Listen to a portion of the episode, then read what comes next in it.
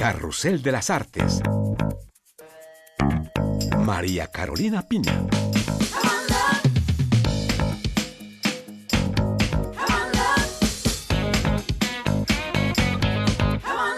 Les doy la bienvenida hoy desde Rennes, en el noroeste de Francia. Carrusel de las Artes los lleva a descubrir el Festival Traveling de Cine que se realiza cada año en esta ciudad, pero también les hablaremos de un nuevo Inmortal y de música francesa. La Academia Francesa recibió con solemnidad a Mario Vargas Llosa. El escritor y novel peruano se convirtió así en un guardián inmortal de la lengua de Molière. Santiago de Chile y su efervescencia cinematográfica presentes en la edición número 34 del Festival Traveling de Rennes, seis décadas de producción plasmadas en unas 90 películas filmadas antes, durante y después de la dictadura. Y en París conoceremos a un nuevo dúo franco-británico de la escena emergente, son los Maybe Merlin.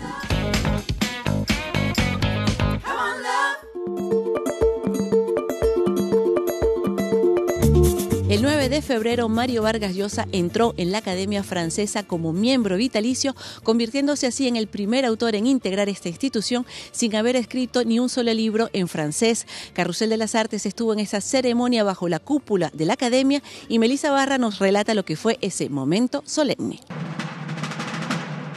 En medio del redoble de tambores de la Guardia Republicana, rodeado de sus nuevos colegas académicos y vestido del tradicional traje con bordado verde y la emblemática espada de los inmortales, Mario Vargas Llosa tomó su puesto en el sillón 18 de la histórica academia.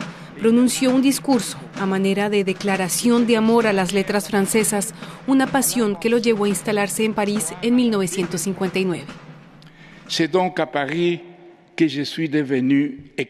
fue aquí en París quien me convertí en escritor, pero además fue donde descubrí a Gustave Flaubert, quien fue y será siempre mi maestro desde que compré un ejemplar de Madame Bovary el mismo día de mi llegada. Sin Flaubert jamás hubiera podido ser quien soy, ni escribir lo que escribí. Es gracias a él que hoy ustedes me reciben, por lo cual les agradezco infinitamente. Con el rey emérito de España en primera fila del público, concluyó su discurso alabando la literatura como arte superior a todos los demás y como fuente de libertad. Le roman sauvera la démocratie la novela salvará la democracia o se hundirá con ella y desaparecerá, dijo el Nobel de Literatura, criticando la censura y apuntando directamente a Vladimir Putin. De este modo, Mario Vargas Llosa se convirtió en el primer escritor en lengua no francesa en entrar a la prestigiosa institución encargada de perfeccionar el idioma francés.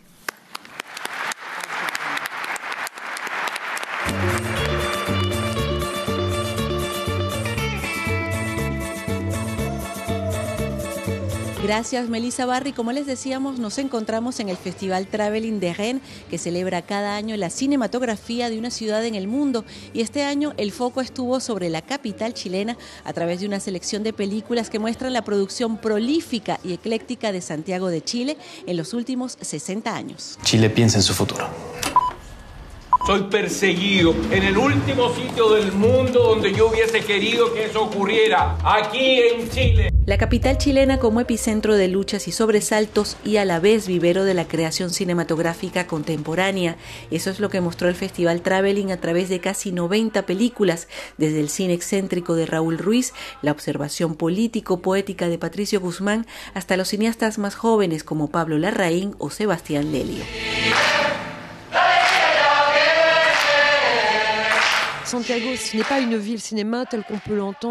Santiago no es una ciudad cinematográfica como París, Londres o Nueva York, que tienen elementos que identifican a esas ciudades. Santiago es más una ciudad símbolo, la capital de las decisiones, de las tomas de poder, de la lucha y de las contradicciones.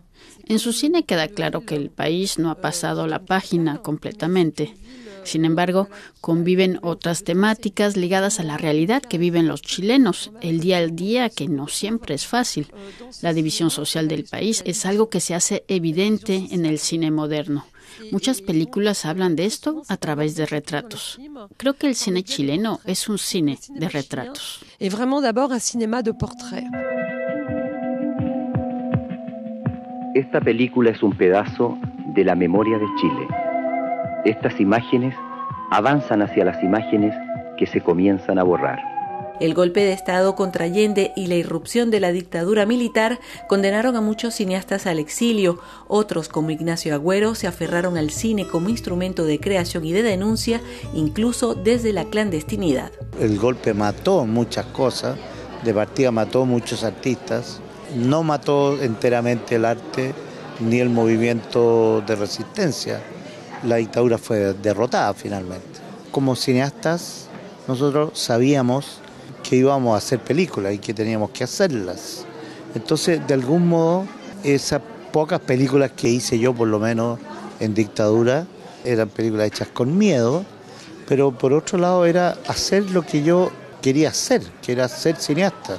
También decidí quedarme y eso fue, tenía un costo, pero también tenía sus gratificaciones. Si algún día hace una revolución que incluya a las locas, avísame. Ahí voy a estar yo en primera fila. Aunque la militancia desde el cine ha sido una constante, los directores de hoy se han apropiado de otros géneros y temáticas, el documental, el melodrama o lo fantástico, historias que han llegado a la cima de la industria cinematográfica mundial. Thank you so much. Y tiene... Por su parte, Dominga Sotomayor ha ganado premios en los festivales de Locarno y de Rotterdam con cintas poco convencionales de jueves a domingo y tarde para morir joven creo que me interesan como eh, situaciones mucho más mínimas, como no grandes historias, no quizás las cosas que salen en los diarios o que se pueden escribir. Me interesa más documentar procesos intermedios que no son quizás tan interesantes históricamente, eh, pero eso creo que también puede ser político, el hecho de de presentar un punto de vista sobre las cosas y hacerlo público es ya político. Y también creo que el hecho de hacer un cine no convencional y que cuestiona las formas y que hace al espectador cuestionarse y incomodarse desde, otros lugares también es establecer una mirada eh, que se podría decir que es política, porque empuja a una transformación, eh, o al menos tiene una ilusión de transformación en las personas. El Festival Traveling presentó este año una selección de cintas chilenas de animación y allí también La sombra de la dictadura ha estado presente, pero con historias cargadas de poesía, humor o esperanza. Chile es también un país con una fuerte tradición documental, un espacio de innovación y conexión con la identidad y la historia. El intento por borrar la historia que puede haber hecho la dictadura en este caso fue un ataque a la identidad chilena. Pero no es tan fácil atacar una memoria cuando es cultural, sobrevive de muchas maneras. Y el documental es un trabajo especialmente en ese lugar. Por supuesto que hay documentales de diversos tipos, pero ahí sí yo reconozco que hay una tendencia del género documental chileno hacia una memoria nacional, hacia una memoria histórica. Hay muchas historias que son las historias de los derrotados, digamos, no la historia oficial, sino las historias que quedaron eh, al margen de la oficialidad, pero que existen todavía y que son quizás la parte más rica de nuestra identidad. Y que si queremos efectivamente seguir avanzando, no podemos tener esta amnesia en torno a nuestra identidad. Yo creo que ahí es hay un rol fundamental que cumple el documental y por ahí me aventuraría también a explicar por qué está este auge tan maravilloso, por lo demás, del, del género documental en Chile. ¿Cuál es el sentido de la vida? El cerebro hace preguntas, el corazón da las respuestas. La vida no tiene sentido Vive. Vive. Damos paso ahora a nuestra crónica musical y para ello conectamos en París con Natalia Olivares, quien nos hace descubrir a un dúo franco-británico de la escena emergente francesa. Sí, hola María Carolina. Estamos en las afueras de París, en Montreuil, en los estudios Albatros. Justamente aquí hace un siglo, más de un siglo atrás, nacieron los primeros estudios de cine europeo. Y aquí también eh, vienen a ensayar bastante grupos musicales, entre ellos Maybe Merlin, el dúo franco-británico. Vamos a ver qué pasa detrás de esta historia de amor musical. Maybe Merlin, something for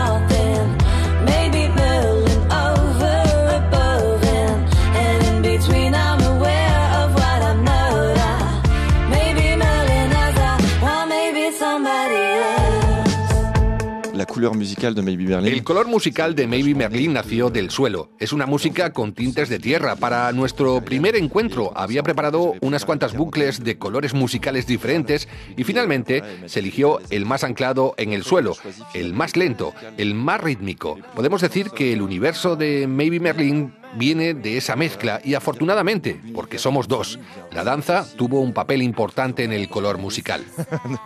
de la danse a vraiment joué un rôle sur la couleur musicale.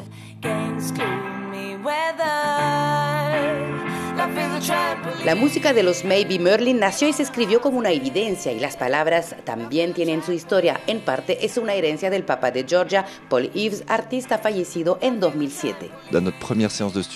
En nuestra primera sesión de estudio, Georgia trajo un montón de textos que había escrito de su padre, que era inglés. Una gran pila. Improvisamos y empezamos a trabajar con sus fragmentos de texto.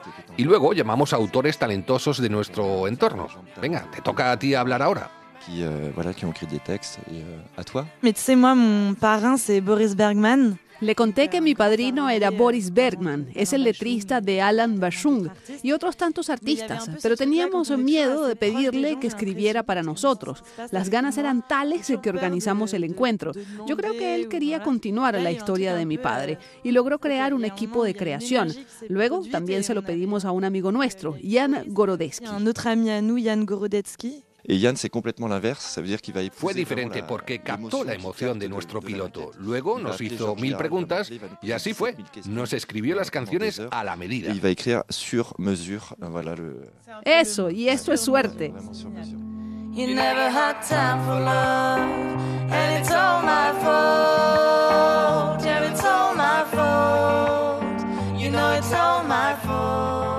Una fusión musical evidente entre el multiinstrumentalista Vincent Brulin, que viene del universo electropop, y de Georgia Eves, vocalista quien creció en el mundo de la danza, una pasión que resultó ser la base de sus creaciones musicales.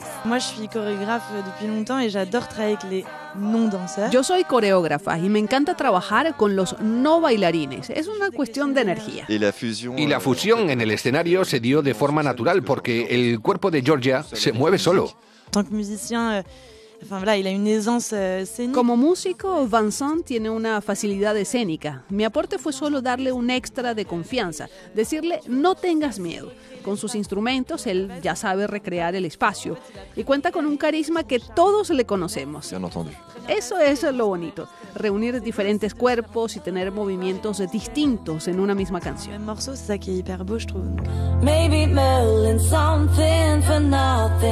Gracias Natalia Olivares y con los Maybe Merlin vamos a terminar este programa especial que les presentamos desde la ciudad de Rennes. Muchísimas gracias por su fidelidad y hasta un nuevo Carrusel de las Artes. Merci y au revoir.